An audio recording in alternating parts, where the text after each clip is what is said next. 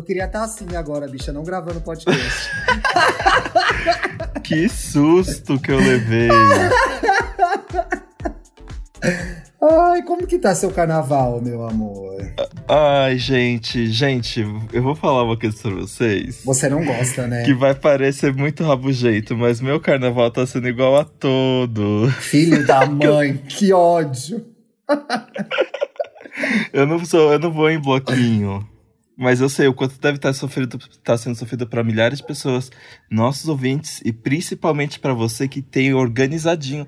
O, se tem uma coisa que você sabe fazer planilha, é o dos bloquinhos Bicha, de carnaval. Já tô assim, numa depressão sem tamanho. Eu passei o final de semana, gravamos Estamos Bem, a gente conversou um pouco. Aliás, preciso levar seu shampoo, seu condicionador, seu creme aí na sua portaria, gente. Eu esqueço. Eu só lembro quando a gente vai gravar o podcast. No fim de semana eu falei, ah, tudo bem, papapá. No sábado teve a live da Ivete da Claudinha, cobriu um pouco aquela desgrama uhum. de ficar em casa. Eu gosto da Ivete, comecei a gostar da Claudinha agora. Muita gente me criticou no Twitter, porque eu defendi ela. Parece que ela já falou umas besteiras, né? Faz tempo que ela não faz nada de, de errado, assim, mas é porque tem aquele negócio do negaloura, né? Tem o Negaloura, ela... tem umas coisas de evangélico, de gays que ela já falou, né? Ela dá umas forçadas de barra, mas enfim, gente, eu tô no encantamento, eu tô muito milker ultimamente. Teve essa live, a gente curtiu, bebeu. Aí depois ficamos vendo aqui os vídeos da Margarete Menezes, da Ivete, da Daniela Mercury na, no YouTube. Então fizemos um carnaval baiano aqui para disfarçar sábado que não tinha nada, né? Mas uhum. aí, bicha, ontem, ontem o Bruno trabalhou, eu trabalhei, então ficou mais de boa. Mas hoje, que é terça-feira, a gente estamos gravando na terça-feira, que seria de carnaval, né? Se não fosse a pandemia, atrasou por conta da obra mesmo, gente. A gente está se organizando aqui, é uma obra gigante no meu prédio. Depois que terminar, vai virar o Palácio de Versalhes aqui. Vai trocar o prédio, eles vai estão trocar o prédio. Então tá tudo meio confuso, mas estamos entregando o programa. E aí hoje, bicha, bateu uma deprê sem tamanho. Assim, eu passei, amanhã eu fui andar, fui andar fazer meu, meu exercício. Amanhã? Hoje de manhã, durante a manhã. Previu o futuro? De manhã eu fui andar, porque eu tô fazendo meu exercício, que eu quero emagrecer, né, gente? Todo mundo sabe, já falei aqui, engordei 10 quilos no, na quarentena. Então tô aí fazendo exercício, comendo melhor. Mas já fui é, malhar, caminhar, ouvindo samba enredo. Chorei correndo em volta do Allianz Parque. Foi triste já.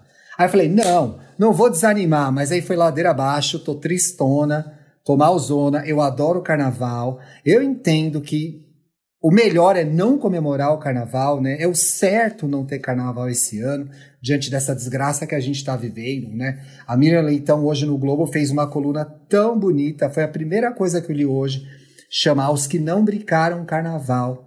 E ela falou coisas tão legais sobre que o momento é esse mesmo, né? De a gente uhum. não fazer nada, né? O melhor fulião no ano de 2021 é aquele que não vai fazer nada. Essa pessoa vai ser Isso. a pessoa que vai melhor passar o carnaval. Mas é difícil igual, né, bicha? Vamos reclamar um pouco. Ai, ó, adaptando a frase da sua mãe, não tá pulando carnaval esse ano para pular os próximos carnavais da vida. Boa adaptação. Mas eu tenho certeza que muita gente que está ouvindo o programa agora é como você e não é muito do carnaval, não. O que, que você faz geralmente então, no carnaval? Na verdade, e não é nem por causa que eu não gosto de fervo, mas depois de um.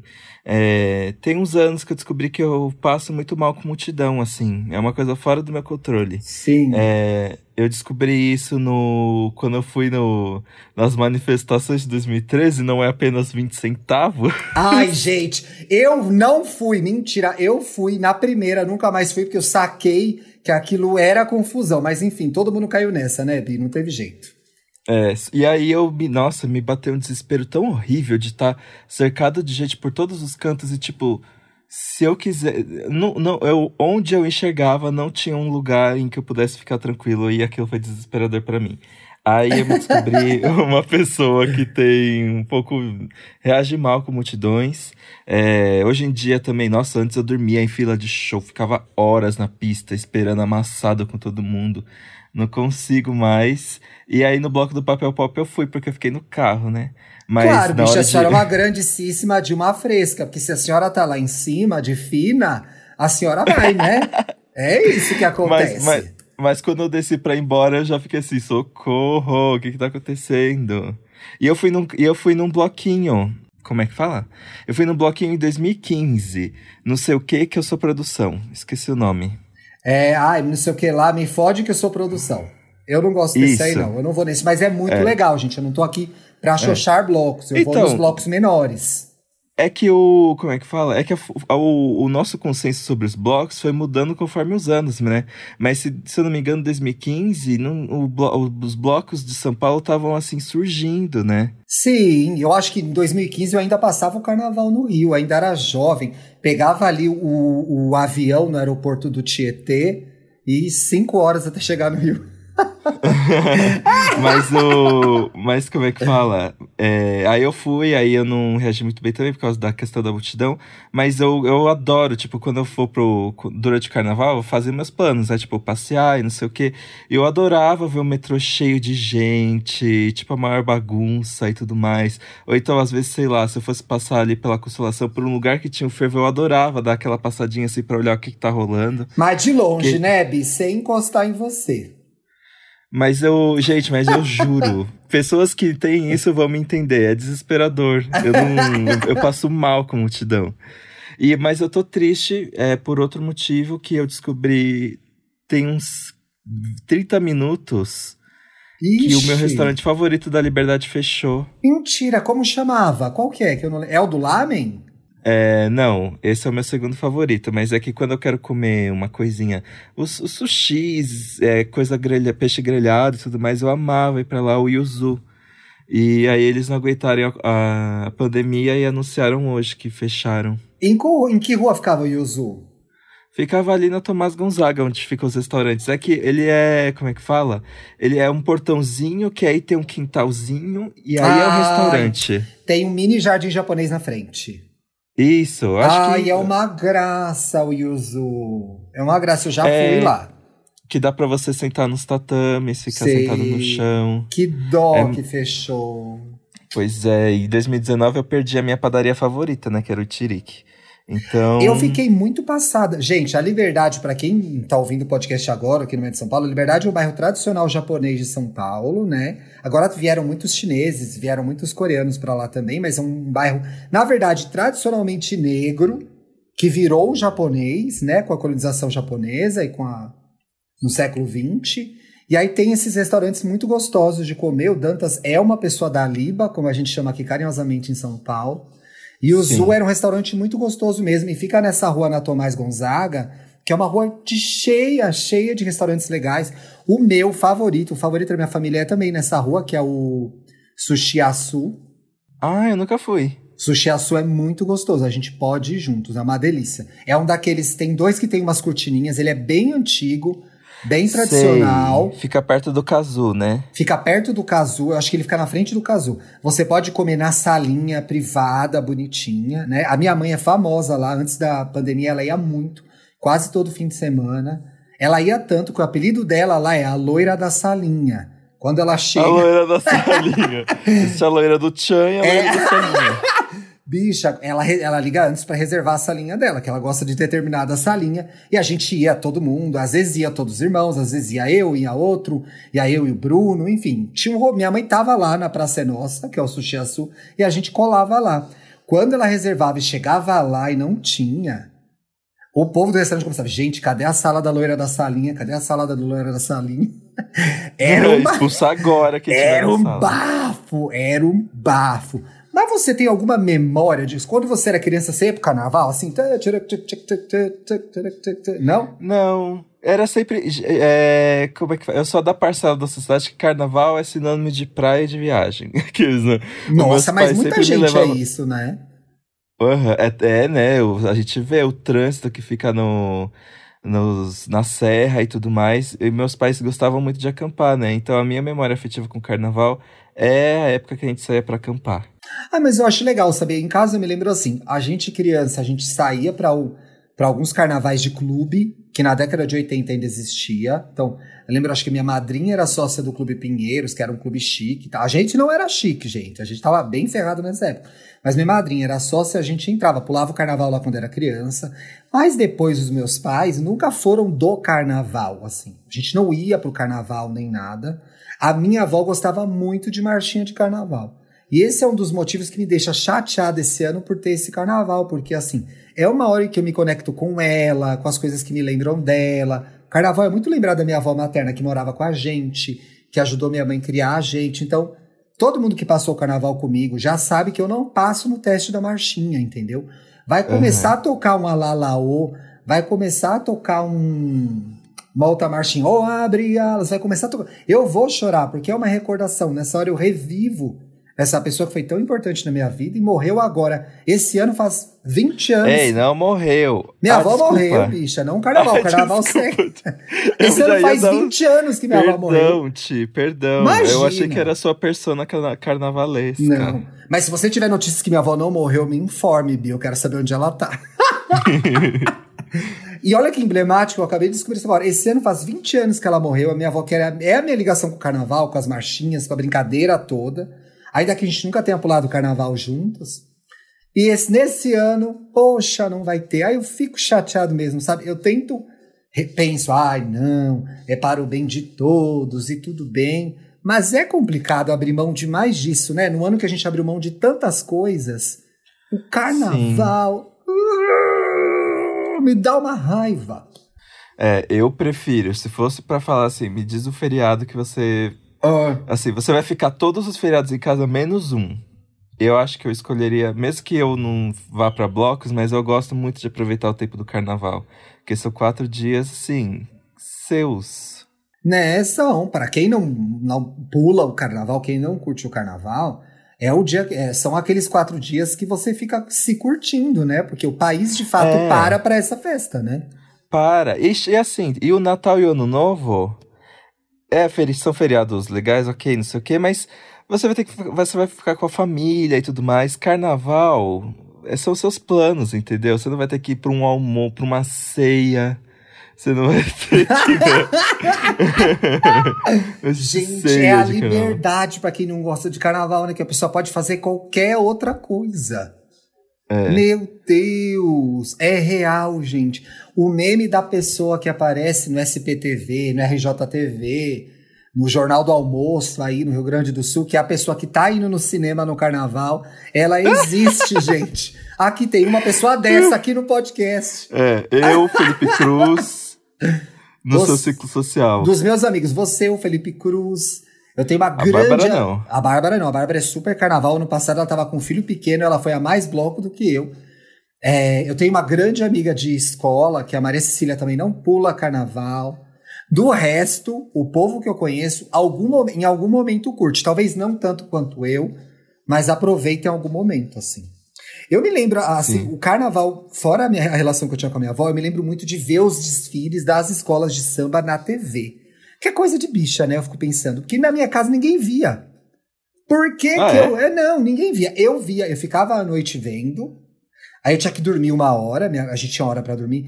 Como eu acordava muito cedo, eu já dormia pouco, eu via sempre os desfiles da manhã. Então, do ah. Rio de Janeiro, eu ah. sempre via Portela, que desfilava de manhã. E em São Paulo, eu sempre via Vai Vai, que é a minha escola de São Paulo, é a que eu vou aos ensaios, que caiu em 2019, mas subiu em 2020. Então a gente não teve carnaval esse ano, mas a gente tá no grupo especial, presta atenção. Caiu com um samba maravilhoso ainda, que foi muito triste. Um samba lindo, que era o Quilombo do Futuro. Mas enfim, subimos. Ai, sim. Oh, será babado. A rainha, da, a rainha de bateria foi a Erika Januza.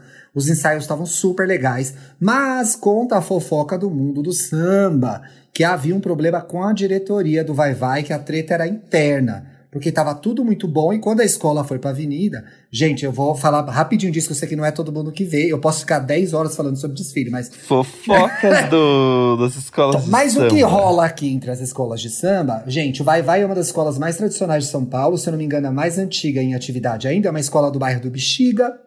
Assim como a Rosas de Ouro, assim como a Nenê de Vila Matilde, são escolas muito antigas que estão em São Paulo há muito tempo. São Paulo tem uma cena de escolas de samba muito ligadas a torcidas organizadas, né? A Independente de São Paulo, a Gaviões do Corinthians é a mais famosa, agora a Mancha está no grupo especial, que é a do Palmeiras, mas existiam essas escolas antigas antes. Nenhum preconceito com as escolas ligadas ao futebol, eu não acho isso estranho, acho isso legal, acho isso bom, acho isso legal pro carnaval, né? Foi, Ajuda foi, a trazer a torcida, né? É, foi muito polêmico para quem é, já acompanhava o carnaval e tal, mas enfim, as coisas se ajustam, o que importa é que tenha samba, né? E eu me lembro de um ano, eu tinha 13 anos, teve um carnaval da Vai Vai, que era um samba tão lindo, que era. Gente, eu não vou lembrar o nome agora, vamos assim, ô Clario, Clario geral. E eu gravei isso, eu me lembro disso. E eu me lembro de um desfile da Portela, eu era criança, devia ter uns 10 anos, e uma, um destaque caiu do carro. E eu tava. Gente! e um livro, vi esse carnaval com a minha avó e minha avó passada. Meu Deus, a mulher vai morrer. Eu falei, gente, a mulher caiu do carro, e agora? Eu passei uns 10 anos morrendo de medo que alguma pessoa caísse do carro, porque depois de ter visto aquilo. Então, todo hum. ano eu via algum pedaço. Eu via o desfile no começo, e foi assim que eu comecei a torcer para Vai Vai. Só mais velho eu fui ao ensaio. E comecei a torcer para Mangueira no Rio também, porque eu sou mangueirense de televisão, né? Nunca fui na quadra nem nada, mas eu assisto todo ano o desfile. Então, fora aproveitar os bloquinhos, quando eu fico viva, eu gosto de ver os desfiles também. E quando eu não consigo ver os desfiles, eu vejo a. Como é que chama aquele negócio que passa? O. O compilado, não. Ai, tem o um nome. No dia seguinte, eles passam os melhores momentos dos desfiles, tanto do AMB quanto da Sapucaí. Se eu tiver em casa, eu vejo. Então, assim, tô sentindo muita falta mesmo. Inclusive, a Rede Globo é, prometeu reprisar alguns dos desfiles clássicos no último fim de semana. E foi tudo uma porcaria. Ficou um monte de take estranho, botou o som do CD em cima. Foi extremamente frustrante. Não valeu, Globo. Não valeu. Acredito. Foi, Bi, não deu certo. Eu não sei se pela qualidade da imagem eles quiseram melhorar o som, né? Mas Tentando dar uma remasterizada e ficou porco. Não rolou mesmo. Gente, agora tá um cheiro de queimado aqui. Ixi. Mas então. É da rua, é, é da rua. Ah, eu acho que no final de contas foi. Esse programa tem sido sobre coisas que o coronavírus, filho da puta, tirou da gente. Não, mas vamos falar um pouco sobre as coisas que a gente fez, porque a gente tá gravando no final do carnaval, né? Eu trabalhei, Sim. né? Editei post, tanto do EA Gay quanto dos meus projetos. Adiantei algumas matérias que eu tinha que fazer. Fiquei meio, fiquei vendo Netflix, né? Terminei How to Get Away with Murder. O que, que você ficou fazendo aí no carnaval? Ah, eu fiquei jogando. É, tô, tô, falta um episódio pra eu terminar e me Destroy, gente. Ai, Bi, já sei o que é. Peraí, já volto. Ai, que pode, era? Pode deixar no ar que eu vou falar agora. O que, que era? Bicha, você não sabe o que era o cheiro de queimado na minha casa. Faz mais ou menos uma hora. Eu botei uma água para esquentar para fazer um chá. Eu esqueci. Menino, a panela tá fogo. seca. Eu, eu fervi um litro de água e esqueci. Não vai dar para gravar tomando um comigo. chá. Não vai dar para gravar tomando um chá hoje. É, nossa, mas eu já fiz isso também. A água evapora, some da panela. Um cheiro e... de queimado horrível. Sim. E o. Como é que fala? O que, que você tava é, jogando tá... aí? Eu tô, ainda tô jogando o mesmo jogo. É, do que eu falei lá, do Age of Calamity. Tô terminando a Me Destroy. Falta um episódio, tio, Ai, episódio 11, o final. Logo. O final, meu Deus. Você já Nossa. pegou dois episódios polêmicos que envolvem a gay? Já. Coitada dessa gay, viu? Será que a gente guarda um pouco ou a gente fala um pouco disso hoje? O que, que você acha? Pelo menos uma parte. É porque é spoiler, né? Mas eu achei duas coisas. Tá. Eu acho que ela foi muito ignorada pelas amigas e ficou por isso mesmo. Sim. Que eu achei isso. Bem, eu fiquei bem chateado. Sim. E, e eu não gostei também que a série não consertou uma cagada que a Arabella fez de julgamento de valores dele que depois ele foi atrás da menina, a menina foi escrota com ele de novo e ficou por isso mesmo. Então eu achei é, que esse né? menino tá muito injustiçado nessa série. Tem muita coisa maldosa acontecendo com ele e ele não tem a redenção. É, mas talvez eu entendo, eu não vou defender a Arabella, mas acho que num segundo momento, quando a Arabella e ele têm a discussão, Gente, inclusive as pessoas que nos ouvem, que ouvem o EA Gay, nos cobraram pra gente falar sobre. Nos cobraram, não. Sugeriram, né, Bi? Ninguém tá cobrando nada da gente. O povo gosta da gente, né? sugeriram que a gente discutisse essa questão. Tem um personagem que é o Kwame, que é uma bicha linda, babado, professor de dança. Ele sofre uma violência é, sexual. Gente, dei esse spoiler, vocês vão ver como vai acontecer. Isso é muito triste porque mostra uma realidade que é que acontece com a gente, com as gays, e muitas pessoas não sabem que acontecem, e ele tenta denunciar e ele não tem um tratamento adequado na delegacia, né? E eu faço Sim. essa comparação com a comparação do que acontece com a Arabella. Ainda que sejam dores diferentes, a Arabella, minimamente, enquanto mulher cis hétero, não estou dizendo que é bom o que acontece com ela e nem que deu certo, porque não deu, né? A gente que viu a série sabe não que não deu. deu. Mas mostra, eu acho que. Aí tem uma coisa da Michaela Cowell, que é quem faz Arabella e escreveu a série, que é de mostrar como uma questão avançou minimamente, que é o da mulher cis, e a do Sim. homem gay não avançou nada, né? Porque ele não conseguiu é. nem fazer a denúncia, não foi, Bi? Sim, e aí, tipo, eu entendi super que não foi, ai, maldade, nunca que eu esperaria isso da Michaela, mas eu quero, ela realmente quis mostrar isso e que é realmente duro. A gente tá é. vendo a série, a gente tá vendo o garoto sofrendo sozinho, não conseguir trazer, trazer as questões dele. E é muito comum, E a gente fica né, aflito. É, e é a vida real, infelizmente é muito duro. É muito difícil e ele fica mesmo aflito. Mas tem uma coisa interessante aí na série, é que é ele, ninguém ali, né? São, é um trio de amigos, né? A Arabella, o Kwame e a Terry. Eles não se comunicam direito, né? Não. Tem várias falhas na comunicação. Tem até um programa interessante aí, Bi, que é uma, um programa é, comunicação entre amigos, rádio escuta entre amigos, é, conversas cruzadas, sei lá. Porque acontece muito isso. Às vezes a gente não fala as coisas, né? E fica todo mundo sofrendo sozinho. É, isso é. Ou então falar e pensar, ai, porque eu vou, sei lá, o, o que mais acontece comigo é, é falar as pessoas. É medo das pessoas me tirarem de louco ou achar que eu tô sendo muito dramático. Esse é o estigma do, o estigma do canceriano, gente. Eu tenho muito medo de falar alguma coisa e as pessoas falam, ai, você tá sendo muito canceriano, olha o canceriano. E aí eu fico tipo, mas eu tô sofrendo de qualquer forma, então. Se as pessoas falarem isso, elas estão erradas. E o segundo bafo, gente. Ai, será que eu abro o segundo bafo, Bi? Eu queria tanto comentar essa história porque eu fiquei tão. É chocado com a reação da mulher. Eu queria saber a sua opinião. Ela foi escrotona, filha Então tá. Gente, olha, tem uma pessoa que me segue no Twitter só pra me dizer que eu dou spoilers. Eu não sei como é o arroba. Eu sei que é uma pessoa muito grossa, ela fala coisas muito horríveis para mim, tá? Já e sei, eu vou bloquear sei. Essa, essa pessoa. Já já eu vou bloquear você, tá, Fulano? Se você tá ouvindo o programa. O fato é, é ó, que daqui, vai ter um spoiler sei, já agora. Sei, já sei. Diga. É isso. Pula, pula uns três minutos. Uns três, minutos, acho que a gente disso? resolve isso. Pois é. Tá. Então pula três minutos. E não enche o saco. Não Aqueles enche o saco. Pois é. Ó, oh, gente, não era nem pra soar dramático, não, mas eu acho que de fato tem outras formas de a gente se aproximar das pessoas para falar o que a gente pensa, inclusive dos conteúdos que elas produzem, tá? Tô aqui aberto para ouvir, para escutar, pra gente conversar, mas chega com jeito. Tem gente aqui do outro lado, não é robô gravando podcast, tá bom? O Kwame é esse personagem gay que tá vivendo esse trauma do abuso e ele decide que vai sair com mulheres, né, Bi? Não é isso que acontece? Sim. Tipo, sim, ele queria quer dar uma chance, ele, sofre, ele tá fudido, sofreu um trauma sexual horrível por conta de um homem.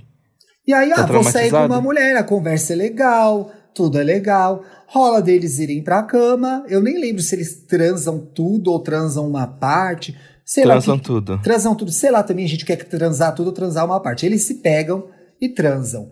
E aí depois Tá, conversa vai, conversa vem. A menina com quem o Kwame transa, que é um personagem gay, é, começa a fazer comentários homofóbicos. E aí ele abre para ela que ele é gay. Porra! Ele não tá errado. Ela que tá Exato. errada de ser homofóbica, né? Ela foi super homofóbica. Pois é. Sem contar que eu tenho, ela tem umas vibes get out, né? Porque ali na rua ela, nossa, eu curto muito caras é... negras. Nossa. Nossa, gente. Super feti... Ai, eu só adoro, eu só saio com caras negros. Super fetichiza o homem negro. Ela é escrota. O Kwame tinha que ter saído antes. Agora, me colocou numa situação ali. Né, a gente não tive nenhuma dúvida com relação a isso, de que a mulher é escrota. E achei racista. É racista. Exato, achei as duas coisas, Bi. Mas eu fico pensando assim. Que hoje é impossível, né? Ou é possível, não sei. Eu saio com uma mulher, transo com uma mulher. Eu tenho que falar para ela antes que eu sou gay? Né? Será que as nossas ouvintes hétero, e eu sei que a gente tem bastante ouvinte hétero, vocês se sentiriam incomodadas de saber depois que um cara com quem vocês transaram, e foi bom, e foi ruim, não sei, é um cara gay, faz diferença depois que transou? Isso que eu fiquei pensando, Bi. Pois é, porque foi a questão que a Arabella levantou, né? Que ele enganou e, me, e mexeu com as expectativas e, e, criou uma mentira. Só que ele não criou uma mentira, ele só. Só transou com sabe? ela. É. Talvez, ó, querendo problematizar muito rapidamente, tá? Se a gente quiser problematizar. Ah, ó, ele, gente, eles saíram uma vez e transaram, tá? É isso. Ele não vai abrir uma história de abuso não pra vai. ela pra justificar por que, que ele não quer mais transar com caras, né? Eu, eu também acho que não. Agora, você tá saindo com uma pessoa já há algum tempo. E aí, de repente, você contar para ela que você é gay, por mais que você se sinta atraído sexualmente por essa mulher, eu acho que pode complicar, entendeu? Porque a pessoa pode ter expectativas de que pode gerar dúvidas nela, né? Pô, Sim. peraí, eu tô saindo com você dois, três meses, agora que você me conta que você é gay, para algumas mulheres pode não fazer diferença, para alguns gays podem não fazer diferença, né? A gente falou com o Bruno Branquinho sobre redescobrir sexualidade, eu acho que tudo é possível. Mas acho que a reação tanto da Arabella quanto da menina foram desproporcionais, né? As duas reações. É. E aí depois ele tenta se desculpar pra ela, ela foi mais escrotona. Eu tava esperando que aquela cena fosse um armar um barracão, assim, expor na cara dela, quanto mais. Mas ele de novo sofreu calado, coitadinho. De novo sofreu calado. Pronto, pessoa que não gosta de spoiler, você pode voltar aqui. Aqui é onde você volta Isso. pro programa. Aliás, falando em tretas, aproveitando que a gente tá gravando hoje, teve a treta da Gilberto e da Poucas, né? Poucas Ideia. Você viu? Ai, gente, ó. Bicho, eu faria a mesma mim... coisa que ele, sabia?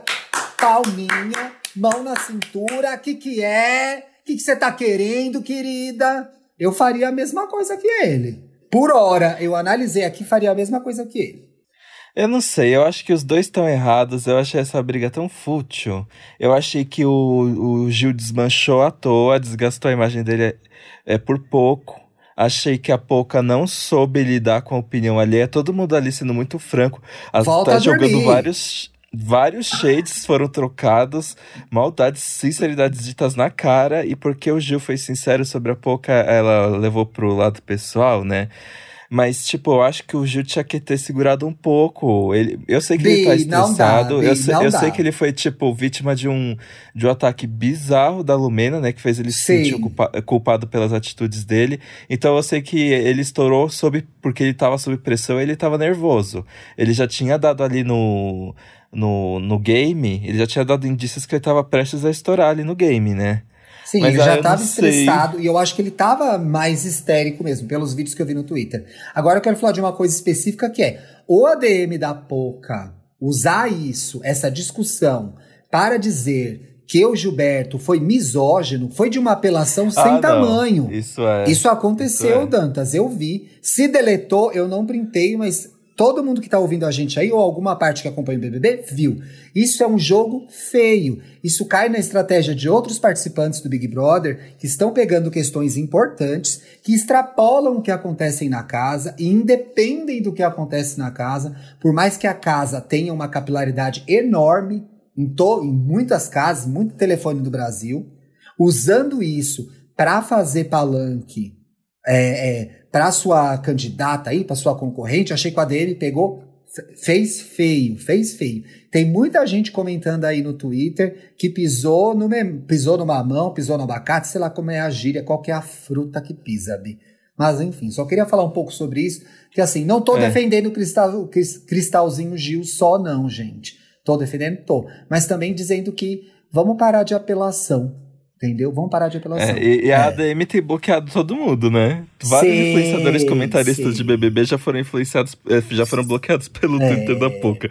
O que é uma atitude completamente infantil, gente. O Bolsonaro faz isso. O Bolsonaro Você faz isso. Você não faz é. algo que o Bolsonaro faz também. E tem também. dois ADMs aí que eu não vou falar o nome, Carol com Kai Projota, que estão criando uma fanfic paralela de quem são os seus os seus concorrentes, os seus candidatos a um milhão e meio, estão inventando uma segunda história. Essas pessoas é. não são essas pessoas que vocês estão defendendo no Twitter de vocês, gente. Desculpa, falem o que quiser, repitam uma mentira dez vezes que ela pode virar verdade. Temos aí um presidente que prova isso.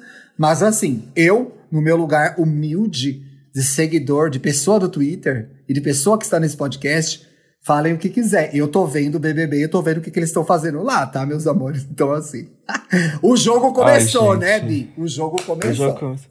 Ai, mas a DM de Twitter é uma coisa que, para mim, novidades do BBB que não, que não acrescentam, sabe? Eu acho que confinamento sem celular existe por um motivo. Aqueles, né? Oh, eu acho, eu acho razão, que ia.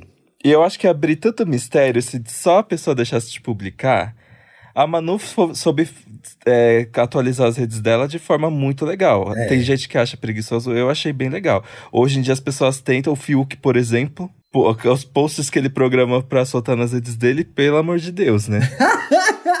e eu acho que até, gente, eu nem sou o grande analista do BBB. Temos aí Duda Delo Russo e Paulo Fraga no Big Big Bicha Brasil. Temos Samir e Jéssica no podcast oficial do programa que analisam melhor do que eu, inclusive. Mas acredito que o formato que a Manu criou no ano passado, gente, eu nem sou o maior gavassier do mundo, tá? Influenciou muito no que aconteceu no programa desse ano, né? De deixar os vídeos pré-prontos na própria divulgação da Globo. Sim, exatamente. Ela, ela, ela, tipo, ela foi à frente da, da, da é. capacidade da Globo de pensar no, no, que poderia ser feito num participante na casa, né? Como, a menina foi muito esse... esperta, Bi. A menina foi muito esperta, viu? Essa menina aí, esse mérito ela tem, viu? Faz umas letras legais, ela é muito esperta. Mas eu não vou ficar vendo BBB no final do meu carnaval, não, viu, Brasil? Tô preparado amanhã. Amanhã tem live de Margarete Menezes no Multishow, não percam, tá? Rolou uma treta gigante de vários influencers, várias pessoas da militância negra, várias pessoas que gostam de carnaval cobraram as marcas, os patrocinadores, sobre como Margarete Menezes não tinha patrocinador para fazer live. E pelo que vi, pelo Multishow, conseguimos viabilizar uma, uma live da Margarete. Ela também fez a varanda da Devassa, né? O Harmonia fez a varanda da Devassa, a Daniela fez varanda da Devassa também. Então, assim, tem coisa para ver aí. para quem gosta de carnaval, eu sei que ninguém aguenta mais live, né? O Fê sempre fala isso, Felipe Cruz. Não tem coisa mais é. triste que live. Live é muito A última triste. live que eu vi foi a da Gal. Eu não vi a da Gal, e a da Gal foi ruim, né? Ela tava perdida, coitada. É, ela tava uma veinha da live. Mas, gente, falei disso no Estamos Bem, que bom que você lembrou. O novo álbum da, da Gal tá no ar, está papado, está belíssimo. Gal regravando os seus novos clássicos com participações especialíssimas, inclusive Criolo cantando Meu Bem, Meu Mal. Que homem, que, que dueto. A voz do Criolo tá impecável, limpa, linda, maravilhosa maravilhosa. Então, assim, Arrasou. eu vou tentar não deixar minha peteca cair aqui, que eu quero celebrar mais um pouco, ainda que seja dentro de casa, pelo amor de Deus. Sabe o que eu fiquei pensando aqui, Dantas? A pessoa ah. que sai e vai na festa clandestina, faz não sei o que lá, aglomeração. Ai, gente. Nem tem a mesma graça, não é o mesmo carnaval. Né? Bloquinho né? clandestino é a coisa mais burra, estúpida, é desinteressante não é? Monótono que poderia ser, porque como é que você vai fazer um bloco em que você não pode mostrar, você não pode sair na rua, não vai ter a multidão de gente, não vai ter. Sabe? E eu, eu imagino que assim.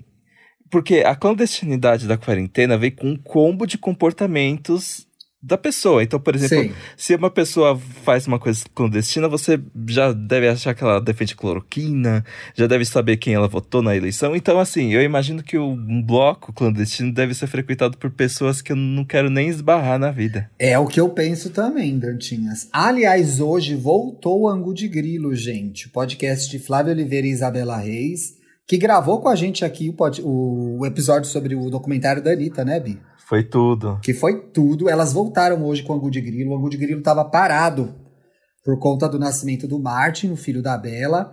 E as duas falaram disso hoje. A Bela falou: gente, mesmo quem sai para aproveitar não é igual, não aproveita a mesma coisa. E a Flávia falou um outro negócio que eu achei interessante, dentre outras coisas, elas falaram de carnaval, a Bela falou de BBB, falaram da vacina, né? O quanto a falta de vacina está atrapalhando a gente. Mas falava um negócio assim, eu acho que tem gente que realmente não conseguiu lidar, né? E eu já tinha falado isso aqui não estamos bem. Tem gente que realmente não conseguiu lidar, e a forma que a pessoa encontrou foi sair, foi. Não sei, a pessoa ficou. Ela não, não conseguiu entender, não teve força o suficiente, não teve é, resiliência o suficiente, resistência o suficiente falar, não, eu vou aguentar porque vai ser o melhor. Então, muita gente também que come, tá cometendo besteira aí, tá fazendo cagada, não tô defendendo, gente mas também tá desesperada, tá ansiosa, tá cansada, então assim, tá difícil para todo mundo, mas vamos tentar segurar a onda, né? Eu queria dar umas dicas hoje ainda. Primeiro, eu quero dar uma dica minha mesmo, tá, gente? Eu estou no Medium agora, thiagoteodoro.medium.com, postando Olha. textos sobre a vida, coisas que a gente pensa, coisas que a gente sente. Então, me acompanhem. Eu não sei como segue lá, tá? Eu ia fazer um blog, mas deu muito trabalho. Eu posto os links lá no Twitter, então leiam. Dica 2, para os meus amiguinhos do samba, quero indicar um documentário do Prime Video, do Amazon Prime Video, que chama O Próximo Samba que é um documentário sobre os bastidores do desfile da Mangueira em 2016. A Mangueira ganhou o carnaval em 2016 depois de do, 12, não, 14 anos sem ganhar o carnaval. E é Nossa. um samba, ficou 14 anos sem ganhar o carnaval, uma das grandes campeãs do, do carnaval carioca, num samba que é uma homenagem a Maria Bethânia, né? Que é um samba lindo, que é Quem Me Chamou, Mangueira. É um negócio bonito. O samba chama Menina dos Olhos de Oiá e a gente acompanha como que acontece escolher um samba enredo, como que funcionam as coisas na quadra, como que a Betânia foi convidada, como que Betânia teve que ir lá no terreiro dela, lá no, no Gantuá, pedir a liberação para que o samba acontecesse. Demorou um mês para isso acontecer, né? Como a escola se organiza. Tem um carnavalesco babado, que é um menino novo, que fez outros carnavais da Mangueira, eu não vou lembrar, a gente tá tudo no documentário. Que é uma. Carnaval é isso, né? Um monte de bicha, um monte de preto organizando o rolê essa festa maravilhosa. A bicha que tinha um desfile pronto há anos. E aí finalmente convidaram a Mangueira e a, a Mangueira, a, a Betânia. A Betânia é pé quente. É, e Mangueira ganhou esse carnaval. Então é um documentário muito bonito, não só para ver a história desse carnaval especial, mas para ver como que funciona dentro de uma escola de samba. É bem legal, vale a pena estar tá lá no Amazon Prime. Tem uma hora, uma hora e meia. É uma delícia. Tem a Betânia dando entrevista, tem grandes mangueirenses dando entrevista, Alcione, Bete Carvalho, tem o presidente da escola, tem o, o puxador do samba que morreu nesse ano, né? Que era Zizito, Zito. Ai, gente, eu não lembro o nome agora, sou péssimo de nome. E aí estreou um novo intérprete, que é o intérprete que está aí até hoje. Então vale muito a pena. E aí hoje de manhã eu estava aqui matando tempo, né, gente que não estava de ressaca do carnaval. Eu fui na minha lista de como é que chama aquele negócio que a gente deixa salvo para ver no Netflix, Bi? É, é pra ver depois? É. Eu acho que chama minha lista. Ih, eu acho que é isso. eu fui lá no Minha é Lista, falei, gente, vou liquidar o meu Minha Lista, né? E eu comecei com um documentário incrível que chama As Duas Mortes de Sam Cooke, a história de Sam Cooke. Sam Cooke é um dos pioneiros do soul americano, né? A primeira estrela do soul americano, eu acho, a ter uma relevância nas paradas da Billboard lá na década de 50 nos Estados Unidos, um cantor negro que tem uma origem no gospel e começou a cantar a música pop e ele ganhou uma relevância e uma importância muito grande, né? Chegou o momento em que o Elvis estava em primeiro lugar da parada, ele estava em segundo, só que o Sam Cooke entendeu o rolê. O Sam Cooke percebeu que os artistas negros eram roubados pelas gravadoras brancas, o Sam Cooke entendeu que se ele não se organizasse, não tivesse o próprio selo dele, os artistas negros não teriam espaço para gravar e falar o que eles queriam, e ele começou a se organizar, ele criou o selo dele, ele se aproximou de lideranças importantíssimas como Malcolm X, como Muhammad Ali, né, o lutador de boxe, e ele foi criando esse rolê. Havia uma nascente muito grande do movimento pelos direitos é, civis norte-americanos, né, pela pela, pela luta pela igualdade de racial nos Estados Unidos e ele estava nesse começo ali. E o Sam Cooke é barbaramente assassinado numa situação totalmente misteriosa que ninguém entende até hoje, né? E tem grande. Sim, é um, é, é um assassinato super estranho e que a culpa é dele, que ele estava bêbado. Então, é assim, uma história bem bizarra, muito triste. Mas a gente vê grandes figuras da música dando depoimentos sobre como ele foi importante e como era ser um artista negro nos Estados Unidos na década de 50 e na década de 60. Então você tem o Smokey Robinson, você tem a minha cantora favorita, Johnny Warwick, tá lá. A primeira turnê que ela fez foi com o Sam Cooke. E ela conta que eles estão em turnê pelo sul dos Estados Unidos, sentam para atender um, no, comer num restaurante e ninguém atende eles. E ela fala, pô, ninguém vai atender a gente e tal. Eles são obrigados a sair do restaurante porque eles se posicionaram. Então, assim, é muito legal de ver, muito triste saber. Eu já sabia que ele tinha morrido assim, mas entender as circunstâncias e de como depois Martin Luther King, muita gente do movimento de direitos civis, da luta antirracista, vai morrer de forma violenta e muitas vezes misteriosa, né? Porque muitas vezes o governo americano estava envolvido, o FBI estava envolvido, não é descartada essa possibilidade, no caso do Sam Cooke. E o documentário termina que eu acho que o maior hit dele, que é A Change is Gonna Come, né? Que uma mudança vai acontecer. E é uma letra linda, e tantos outros cantores depois cantaram A Change is Gonna Come, e termina com todos eles ouvindo e o Sam Cooke não pôde lançar essa música enquanto estava vivo, né? Ele foi assassinado com 33 anos, porque a gravadora, a RBS, não, gente. A RCA não queria que ele ficasse político demais, porque não queria que ele perdesse a, eh, perdesse a audiência branca dele. Então, depois que ele morreu, foi lançado, e a Changes Gonna Come é praticamente um hino do movimento dos direitos civis, e esse documentário é maravilhoso. Assistam! Arrasou! Eu vou ler os comentários. Ok, Leu, puxa um comentário. Já vi, tem um comentário seu chamando aqui de professor Dantas.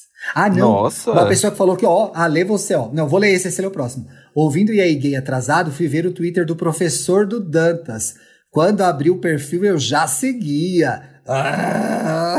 Olha só! Eu também. É, também teve gente que falou que já conhecia ele também. Eu fiquei. Eu conheci olha, depois, tá ó. Famoso.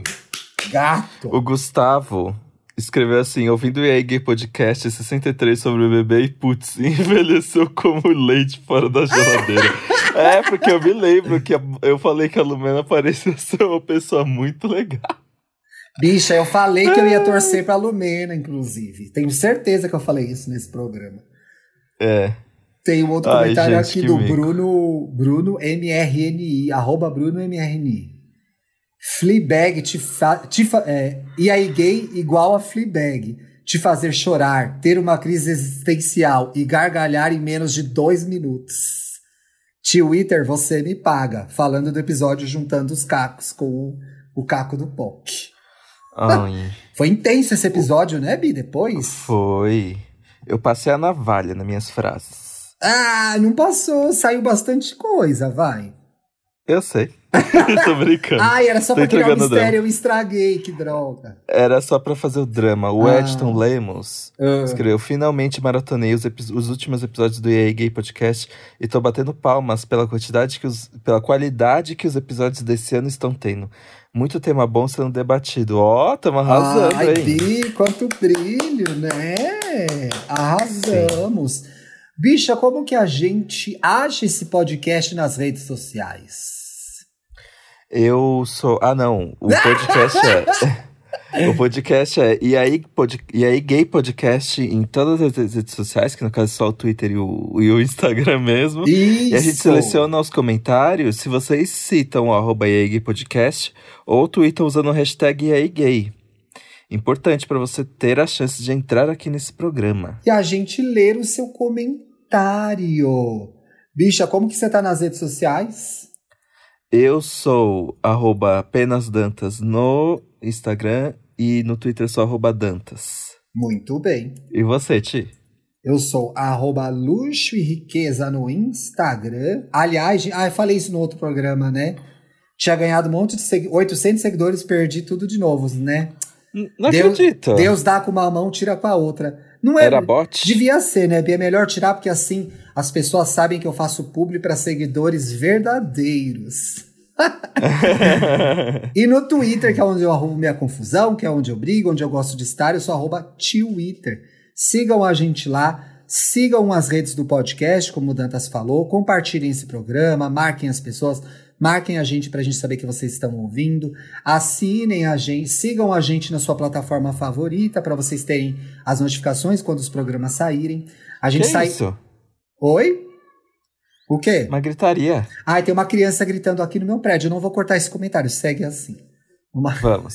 tem poucas crianças, mas hoje, coitado, acho que era feriado, a mãe desceu com, a, com o menininho pequenininho para brincar, eles estão gritando aqui hoje. E ativem, como é que, é que eu tava falando? Sigam a gente aí no Spotify, no Deezer, no Apple Podcast, onde você gosta, pra você saber quando o programa sai. As datas são terça e sexta, em nome de Jesus. Às vezes Jesus não ajuda, mas os dois programas estão no ar aí. né? Arrasamos. E até sexta, então, né, gente? Até Espero que vocês tenham sexta. gostado dessa edição Fofoquinhas. Beijo! Beijo.